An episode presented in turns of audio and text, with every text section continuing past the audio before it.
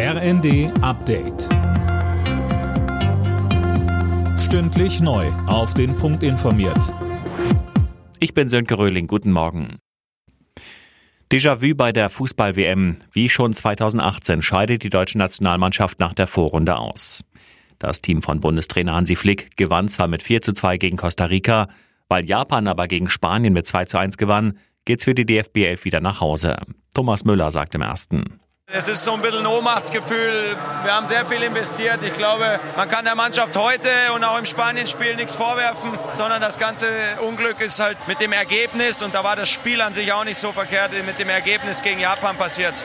Im Achtelfinale spielt dann Gruppensieger Japan gegen Kroatien. Spanien trifft auf Marokko. Wegen des Fachkräftemangels droht ein Zusammenbruch des Pflegesystems. Davor warnt die Vorsitzende des Deutschen Berufsverbands für Pflegeberufe Bienstein.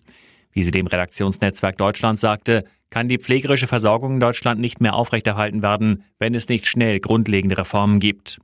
Einen Pflegenotstand wie jetzt habe es in den vergangenen 50 Jahren nicht gegeben. Laut Bienstein fehlen aktuell 200.000 Vollzeitkräfte in der Pflege. Wird Gerhard Schröder doch noch aus der SPD geworfen? Heute startet in Hannover die zweite Runde im Parteiverfahren gegen den Ex-Kanzler. Mehr von Jana Klonikowski. Im Sommer hatte eine erste SPD-Schiedskommission entschieden, dass Schröder mit seiner Arbeit für russische Staatskonzerne nicht gegen Parteiregeln verstoßen hat. Deswegen wurde auch keine Strafe verhängt. Dagegen haben sieben SPD-Ortsverbände Berufung eingelegt und die wird nun vor einer zweiten Kommission verhandelt. Stellt die dann doch Verstöße fest, kann als härteste Strafe der Rauswurf aus der Partei verhängt werden. Eine Entscheidung wird heute noch nicht erwartet.